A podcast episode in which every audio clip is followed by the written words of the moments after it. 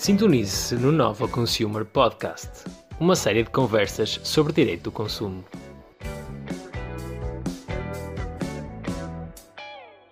Bom dia, muito bem-vindos à quinta temporada do Nova Consumer Podcast, a nossa temporada à la carte. E hoje temos connosco Carlos Barbosa, presidente do Automóvel Clube de Portugal. Uh, Carlos Barbosa tem uma extensa carreira profissional ligada aos meios de comunicação social, foi um dos fundadores do Jornal Correio da Manhã, também fundador do Jornal Independente, foi vice-presidente da Federação Internacional do Automóvel, a FIA, instituição que também representou junto à Comissão Europeia, presidiu ao Campeonato Mundial uh, de Rallys e é presidente do Automóvel Clube de Portugal desde, dois, desde abril de 2004. Uh, muito bem-vindo ao nosso podcast. O meu nome é Catarina Nicolau Campos e farei esta entrevista com o Guilherme Oliveira e Costa. E nós começamos sempre por pedir uma série de respostas rápidas. Aqui temos um, várias respostas, temos umas perguntas um bocadinho mais difíceis, gostamos de, de respostas rápidas a estas perguntas. Guilherme. Então, muito, muito bom dia, muito, muito prazer. Então, bom dia, Guilherme. abrindo aqui as hostilidades com estas nossas perguntas rápidas, diga-nos qual é que é o seu direito preferido da legislação de consumo? Eu acho que o direito mais importante é o, é o consumidor poder devolver o que quer que seja com defeito e ser substituído. Esse é, é para mim, o, o direito mais importante. Ok. E se fosse legislador por um só dia e se lhe dessem a certeza que a sua norma seria aprovada, qual seria esta norma que criaria? Oh, Catarina, essa, isso é uma pergunta extraordinária, porque se fosse legislador só dia, a primeira coisa que eu diria é correr com este governo. E a seguir era controlar o aumento dos combustíveis porque isto entrou no, está completamente pornográfico o aumento dos combustíveis e não há razão nenhuma quando 60% de um litro de combustível é para impostos e depois nós vemos que os impostos são mal gastos, que não, não há Serviço Nacional de Saúde, não há educação, não há professores, não há nada. Portanto, se eu fosse legislador, garanto-lhe que demitia este governo e depois fazia o resto. Muito bem. Compreensível, então ainda ontem abasteci o carro. Então... Ah, está a ver, está a ver, então sabe o que é que eu estou a dizer, exatamente. Ora, então, conta qual é o aspecto mais importante a ter em conta para um consumidor no setor automóvel?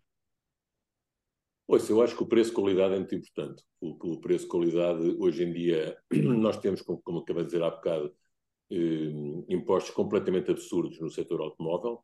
O setor automóvel representa hoje em dia 32% das receitas do Estado em termos de impostos, que é uma loucura, uma verdadeira loucura, seja na compra, seja, seja em tudo, no, no, no IUC, na gasolina, nas portagens, em tudo isso. E, portanto, eu acho que o preço-qualidade é o mais importante hoje em dia. E, e, efetivamente, hoje em dia, o preço é muito alto para a qualidade que temos.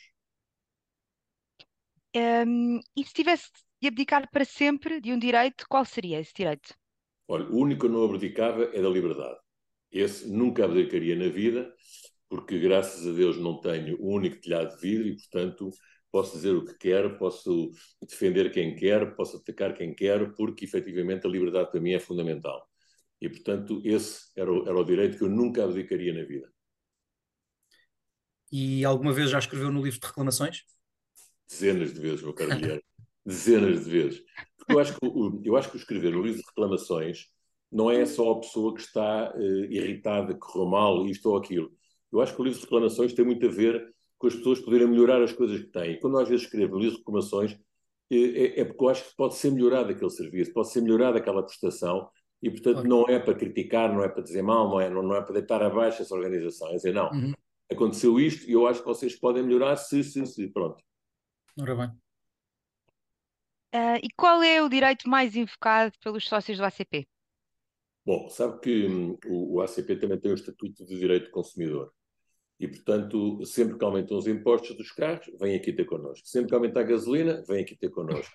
Sempre que a EML multa a mais, vem aqui ter connosco. Sempre, portanto, no fundo, nós temos, nós temos um corpo jurídico de cinco pessoas que defende os sócios, exatamente que está aqui para os sócios, para ouvir os sócios e para, e para defender os sócios.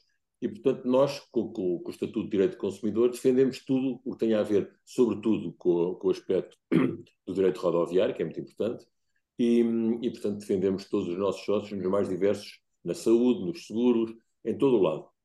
Agora, já agora deixa uma pergunta. A Maria, a Catarina e o Guilherme são sócios do ACP? Eu sou sócia do ACP, os meus filhos todos são sócios do ACP, o meu marido também é sócio do ACP. Mira, você é de grande categoria. A Maria, Aliás, a Maria os- não, é, não é de grande categoria e o Guilherme calado como um rato. Já viu? O, o Guilherme foi sócio do ACP Júnior, eh, então, Ah, portanto, está a ver? Boa. foi Aliás, é- ACP Júnior, ah, mas, mas como, como, como, meio, como não Júnior, não sou sócio. Ó Guilherme, sabe uma coisa? Quanto mais crise há, mais sócios fazemos. O Ok. preço que você paga por mês, os 9 euros, tem tanta coisa para os seus filhos, para si, para a sua família, de saúde, seguros, a- apoio em casa, desconto na gasolina, ou seja, tudo que vale a pena ser sócio. confirmo, Não confirmo. A, a- a banha da cobra, mas realmente vale a pena. Eu Vou confirmo. à Catarina que ela diz-lhe. Vou já Confirmo. ponderar, vou já, vou já informar-me totalmente no final, do- no final daqui da nossa entrevista. É, eu- acp.pt. É o primeiro cartão Maria que os meus também, a filhos Maria têm. também. Ah, Assim que nascem, ainda antes do cartão de cidadão, já estão inscritos no ACP. Nós, Exatamente. ah, sim, é verdade, é verdade, é mesmo assim. Então, vamos passar, se calhar, agora aqui à nossa segunda parte, onde temos um bocadinho mais de tempo para desenvolver as, as questões e um bocadinho assim como pergunta aberta e de, de lançamento, conte-nos como é que surgiu o seu gosto pelos automóveis, não só no ACP, mas também ligado à FIA, e se era um sonho seu trabalhar no, no ACP. Coisa de todos, estava completamente fora de questão. Eu trabalhei toda a vida na comunicação social. Eh, Conforme a Catarina disse, lancei o Correio da Manhã com o Vitor Direito, grande jornalista. Depois lançamos vários jornais, como o Independente, o Semanário, lançámos a Marie Claire, lançámos o Oasis, lançámos o Autosport, lançámos o Volante, lançámos tanta coisa naquela altura e depois comprámos, lançámos a primeira rádio pirata em Portugal, a Rádio Correio da Manhã, cujo emissor estava escondido no meio dos ar-condicionados na Torre das Amoreiras, e os homens da inspeção andavam doidos a ver onde é que estava o emissor e nunca conseguiam pôr. Um dia, um dia fomos a, a Monsanto e, e contratámos um acrobata para trepar numa antena da RDP, veja lá. E ele pôs lá em cima da antena da RDP um emissor da Rádio Correio da Manhã que nunca ninguém passaria pela cabeça. E então, eh, passámos a ter uma cobertura gigantesca em Lisboa, foi muito bem, depois comprámos lançámos a Rádio Nostalgia também, comprámos a Rádio Correio da Manhã, e portanto eu estive sempre ligado à comunicação social. E, e meti-me, e, e, adorava os automóveis, corria em automóveis nessa altura também, por uma questão de. fui sempre um, um, um mau piloto de corridas, mas, mas sempre adorei os automóveis. E um dia fui convidado pelo Domingos Piedade e pelo Luís de Freitas, um domingo estava, eles estavam no autódromo, convidaram para lá ir ver uma corrida. Não, uma coisa, porquê é que tu não te queres candidatar a presidente do ACP? Pá, vocês estão doidos da cabeça. Pá. Eu, naquela altura, estava a trabalhar com o Miguel Ortiz Costa para o Bono, na, na, para o Bono não, eh, sem ter contrato com a PT, porque estava a reformular toda a parte de publicidade da Portugal Telecom naquela altura, porque havia imensas contas díspares estranhíssimas, algumas contas que até pagavam, naquela altura, partidos políticos. A publicidade da PT era sobrefaturada para pagar partidos políticos. Mas, enfim, já lá vai. E nós fomos fazer uma limpeza daquilo, e portanto eu estava na PT a trabalhar, sem contrato com a PT, mas a ajudar o Miguel Ortiz Costa, e nessa altura pediram-me se, se, se, eu queria entrar para... Eu achei graça, achei graça, fiz uma, uma, uma, uma, uma campanha divertidíssima contra o Miguel Paz do Amaral e contra o, o, o Mira Amaral. Então era engraçado porque eu ia para os debates com o Miguel Paz do Amaral e depois saía de braço dado, aliás, Miguel Paz do Amaral, de quem sou grande amigo, de quem gosto muito, e depois saíamos braço dado para ir para a TVI e eu comprar-lhe a publicidade para, para, para, para a TVI. Portanto, foi uma campanha muito, muito gira, feita pela Vera Nobre da Costa, que na altura estava à frente de uma agência de publicidade, e, e olha, foi divertidíssimo. Divertidíssimo, ganhámos as eleições, e pronto, e quando cheguei aqui estava completamente obsoleto, as delegações a caírem podres, os, os, os próprios funcionários estavam desmotivados, tínhamos meia dúzia de sócios, 170 e tal mil sócios, que, que não, não, andava nem desandava.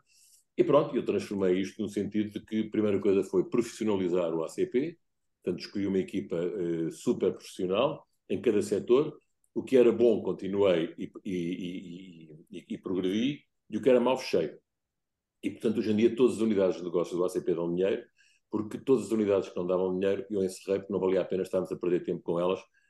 Claro que há, unidades de negócio que continuam a perder dinheiro, como as escolas de condução, porque hum, as escolas de condução. Eh, não só nós obrigamos aqui no ACP a fazer todas as lições de código e todas as lições de, de, de prática, o que não acontece na maior parte das escolas, e, portanto, isso tem um desgaste muito grande. Só para ter uma ideia, nós, práticas que a lei obriga 30 lições, nós fazemos uma média de 36, 38, porque queremos ter um grau de aprovação. As pessoas que vêm para o ACP não vêm para tirar a carta, vêm para aprender a guiar. E a maior parte das pessoas vão para as escolas para tirar a carta e não é para aprender a guiar. E, portanto, nós temos 93% de aprovação nos nossos alunos, que é muito importante para nós, e, portanto, a escola é deficitária. Mas, de resto, continua tudo a funcionar lindamente e, e pronto, cá estamos. Muito bem. Sente que, um, que os condutores de agora, de 2023, uh, estão mais informados, uh, têm mais conhecimento dos seus direitos, nomeadamente no que diz respeito ao regime de compra e venda, às garantias, ao acesso ao financiamento automóvel, do que os condutores de há quase 20 anos, de 2004, Sim, quando se tornou não, presente? não, não, há, não há comparação possível. Primeiro, porque as redes sociais encarregaram-se muito disso. Segundo, porque abriram uma série de sites exatamente dedicados ao automóvel, dedicados à defesa do consumidor, defesa, ao, defesa à defesa do automóvel, do, dos, dos, automobilistas, dos, dos, motociclistas, dos ciclistas, tudo isso. E, portanto, hoje em dia há efetivamente uma, uma, uma, uma, informação completamente diferente. Nós aqui no ACP, além dos advogados que lhe dizem que as pessoas podem cá aos sócios perguntar o que querem e, e, e coisa, temos uma, pessoas dedicadas só à venda dos automóveis e à legislação automóvel, e, portanto, eh, nós temos os direitos aqui todos de consumidores bem tratados, bem definidos, e, portanto, não tem nada a ver com, com há 20 anos, quando eu entrei aqui, mas não tem a ver com a ACP, tem a ver com tudo, que o panorama nacional era muito pobre nesse sentido há 20 anos e hoje em dia não só a legislação eh, é diferente, não digo que é melhor, mas é diferente, mas, mas realmente hoje em dia as pessoas estão muito mais bem informadas e, sobretudo, têm acesso a serem mais bem informadas. Então, hum, precisamente nessa lógica legislativa, o, que é que, o que é que considera que no panorama legislativo poderia mudar, poderia mudar no que diz respeito ao Código da Estrada, aos automóveis, aos condutores? Nós, em todos os códigos da estrada, demos várias, várias sugestões aos governos que, que, que passaram e foram mudando o código da estrada e nenhuma delas foi acolhida. Uma delas foi acolhida porquê? Porque há interesses instalados e, e, e é uma pena porque continuamos a ter uh, as mortes que temos na estrada e, portanto, a segurança rodoviária não é, não é vista por nenhum governo como uma prioridade. Falam muito, muito, muito em segurança rodoviária, mas depois na prática isso não acontece. Só se preocupa com os pontos negros, e os pontos negros às vezes são uma falácia, porque basta haver só um acidente em que morram mais de três pessoas nesse sítio, é ponto negro. E há, e há outros sítios que vão morrendo várias pessoas em vários sítios que são se calhar pior e já não são considerados pontos negros, está a ver? Todo ponto negro nem sempre corresponde a um sítio perigoso. Mas há muita coisa que mudava no Código da Estrada. Olha, primeiro era o ensino. Segundo, o, os exames. Os exames em Portugal são extremamente permissivos. Só para você ter uma ideia, o instrutor que, que andou o aluno durante 30 lições vai dentro do carro juntamente com, com o examinador. Isto, isto, em parte nenhuma da Europa existe, em parte nenhuma do mundo. Portanto, o examinador não tem que estar dentro eh, do carro com, com, com o instrutor, não é? Depois o Código da Estrada está completamente obsoleto em relação ao ambiente rodoviário. Depois a introdução das bicicletas no meio, no meio rodoviário foi feita na altura, eh, aqui há uns bons anos, mas não tiveram em consideração o ambiente rodoviário. Portanto, deram todos os direitos às bicicletas, mas não, mas não deram deveres nenhum às bicicletas. As bicicletas deviam ter chapa de matrícula, deviam ter seguro, deviam ser obrigatórios usar capacete, uma série de coisas. Você vai ao, ao e vê a quantidade de miúdos que lá estão por causa das bicicletas e das trotinetes. E, portanto, é importante que, que, que, houvesse uma série de mudanças no Código da Estrada, mas até agora, infelizmente, os governos não estão, não estão hum, receptivos a isso. E, e porquê? Qual é que acha que seja o motivo? Não há, não há prioridade dada porque não é. Hum, antigamente você tinha do seu seguro 4% do prémio que você pagava de seguro, esses 4% iam para uma coisa chamada garantia, garantia de seguro, que era para pagar os acidentes das pessoas que não tinham seguro e que eram condenadas, obviamente, não é? E o resto era fazer campanhas de, de, de prevenção rodoviária. E essas campanhas de prevenção rodoviária eram entregues à prevenção rodoviária, que sempre foi uma, uma entidade civil, nunca foi uma entidade do Estado, e essa prevenção rodoviária, que chegou a ter 60, 70 pessoas, substituía-se ao Estado para fazer a prevenção rodoviária e tinha permanentemente campanhas fosse para as crianças, fosse para o cinto, fosse para, para, para as ultrapassagens, fosse, era permanentemente, porque com esse dinheiro que vinha desse, que era muito dinheiro, eram, eram uns bons milhões de euros, estava-se permanentemente a, fazer campanhas. Só para ter uma ideia, por exemplo, na Austrália, em cada hora de, de, de rádio é obrigatório um minuto de, de, segurança rodoviária. E as pessoas vão sendo matraqueadas quando vão no carro a segurança rodoviária e têm o tipo de capacidade de, de, de entenderem que efetivamente o carro é uma arma e que mata gente, não há dúvida nenhuma que mata gente. E infelizmente há muita gente a, a, a guiar mal em Portugal e a matar muita gente, e você todos os dias, todos os dias morrem pessoas, morrem pessoas. Nós neste momento já vamos com mais de 18% de mortes no primeiro semestre, vamos com mais de 19% de acidentes. É uma loucura, é uma, é uma matança na estrada que não faz sentido absolutamente nenhum. E isto tem a ver exatamente porque os exames não são. Toda a gente terá a carta, toda a gente quer tirar a carta, e os exames não são rigorosos, deviam ser muito mais rigorosos. Você no Mónaco, por exemplo, você vai dizer, ah, porque ele é pequenino. Não. Você faz quatro exames de, de Mónaco para ter a carta. Sim.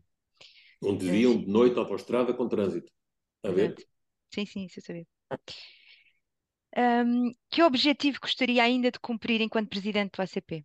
Construir o lar.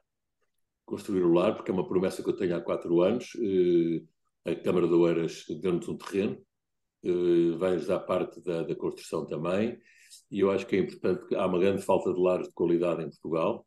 Viu-se agora na pandemia, quando foi a pandemia agora do Covid, as imagens degradantes que nós víamos dos lares na maior parte do país, lares ilegais, lares sem condições, lares de. Uma, uma coisa horrível, e eu acho que os sócios do ACP merecem ter um lar eh, condigno para quando acabam a sua vida estarem num sítio em que são respeitados, tratados e, e, e acompanhados.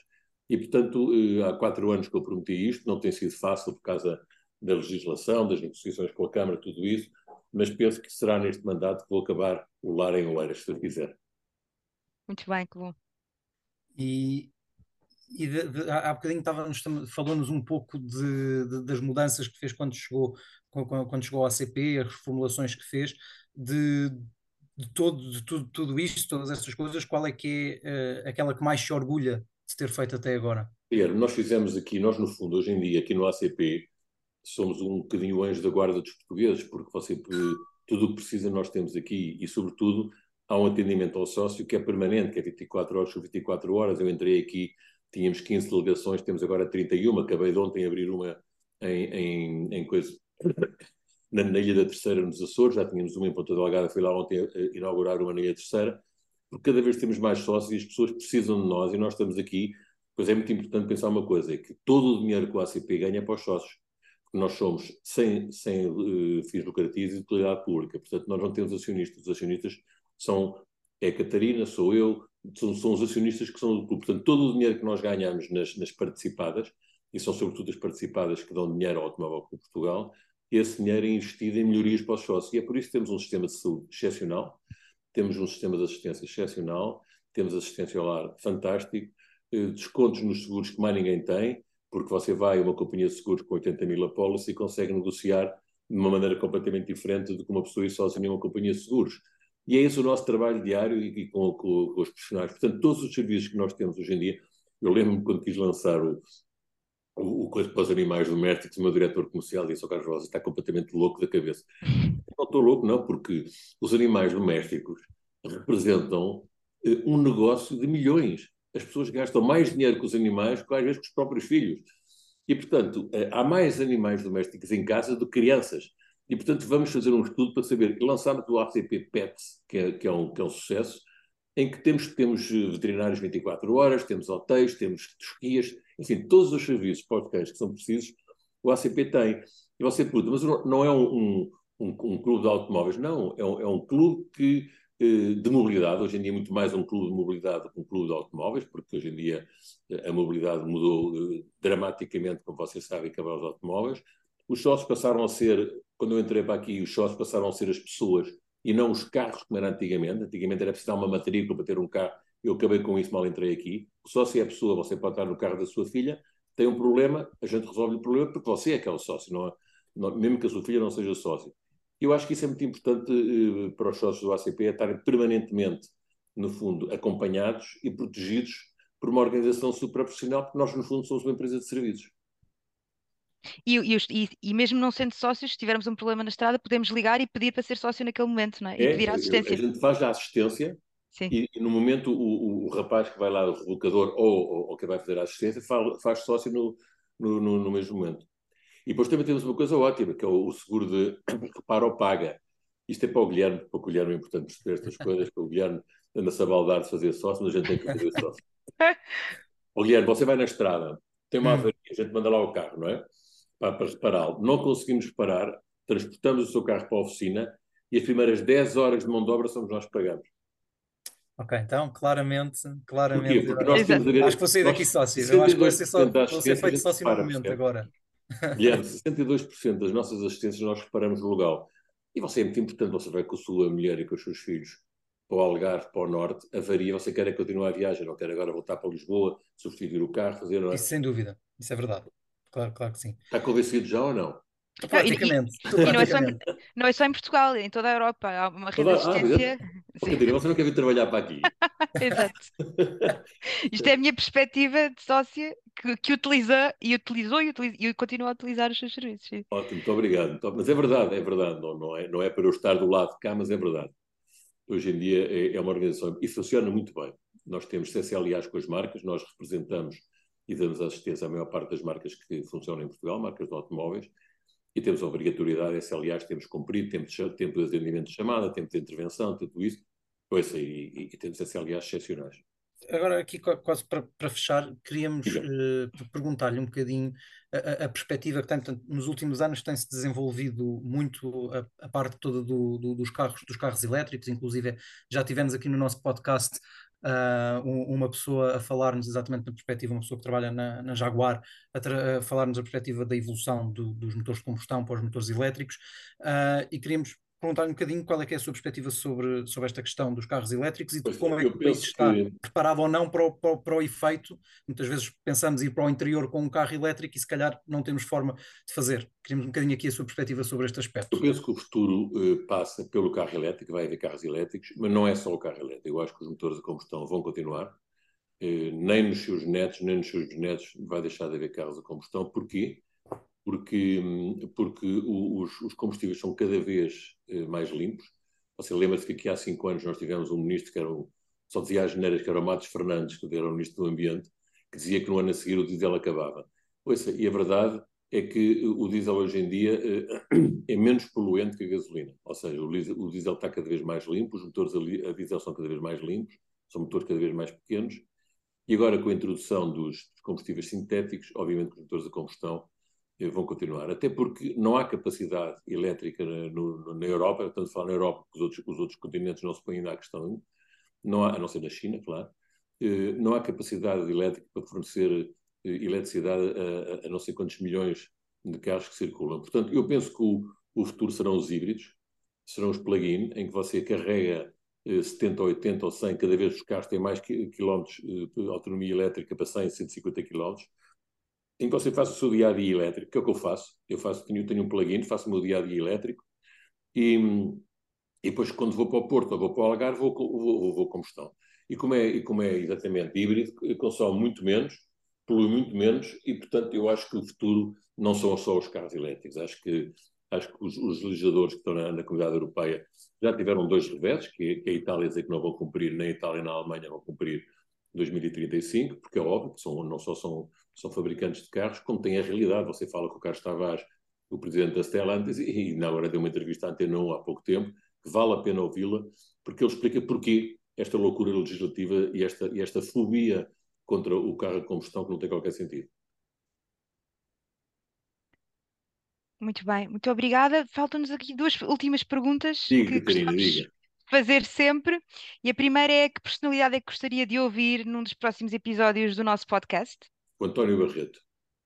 Muito bem. O António Barreto é um, é um sociólogo extraordinário. Foi um tipo que foi muito atacado aqui há muitos anos, você ainda era muito miúda quando fez a, a lei da reforma agrária, mas eh, é um tipo extraordinário, um tipo supermente inteligente e que tem uma maneira de ver independente, fora de tudo, fora dos partidos, fora de tudo isso, mas que foi infelizmente a realidade do país que temos. Portanto, António Barreto acho que era uma pessoa excepcional para vocês entrevistarem. Sem dúvida, uma excelente sugestão. Obrigada. E agora, para fechar, uma sugestão cultural para os nossos ouvintes: pode ser um livro, uma música, uma peça, um blog. Olha, eu acabei de ler um livro, eu, eu, gosto muito de biografias, gosto muito de biografias de pessoas que foram, que foram, que lideraram, que fizeram, eh, enfim, eh, que modificaram países.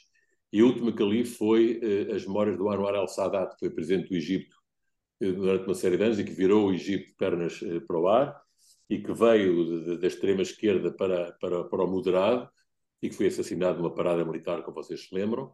Eh, mas é, é um livro extraordinário, é um livro que vocês começam a ler e não param de ler, porque a vida daquele homem é de tal maneira interessante e de tal maneira exemplar e que nos dá tantos ensinamentos que vale a pena ler. Sinceramente. E agora estou a ler outro livro também, juntamente com este, que é o que acabei de ler, que é sobre, sobre a, a, como emagrecer, porque eu, eu já. eu tenho um problema dos joelhos dramático. Já fui operado aos joelhos esquerdo cinco vezes e ao direito, porque joguei muito rugby, joguei muito squash. E então o meu médico que me quer operar, me quer, me quer me pôr uma prótese, diz só perdendo 12 quilos. Eu comecei a fazer o Ozempic, aquelas, aquelas injeções para os, para coisas, mas não roubei injeções a ninguém, porque a minha farmácia, onde eu vou buscar, há injeções para toda a gente. E comecei a fazer, perdi 12 quilos. E agora, entretanto, como viajo muito e como eu já recuperei dois, e estou apavorado de, de, de, de, voltar ao anterior. E, portanto, eu estou a ler um livro em que explica que nós devemos trocar, devemos, eh, no fundo, começar pela fruta, depois, portanto, ouça, é o livro que estou a ver se consigo adaptar-me porque eu não sou novo, não é? Eu, eu não, não, não tenho propriamente nenhuma da vossa idade, vocês são todos jovens e bonitos, mas eu ainda estou, eu já, já, já, já passei por essa fase, portanto agora tenho que ter cuidado com o corpo e com a saúde. E pronto, e olha, gostei muito de estar aqui, muito obrigado, vocês são todos muito queridos e o que precisarem de mim estou à disposição. Quer a Maria, muito... quer a Guilherme, depois mandem-me um SMS a dizer quando é que fizeram sócios, está bem? Combinado. Tá, tá, tá combinado. Um grande abraço para vocês e um beijo para Muito obrigada, obrigada, muito obrigada. Pronto, e assim chegamos ao final de mais um episódio do Nova Consumer Podcast. Até o próximo episódio.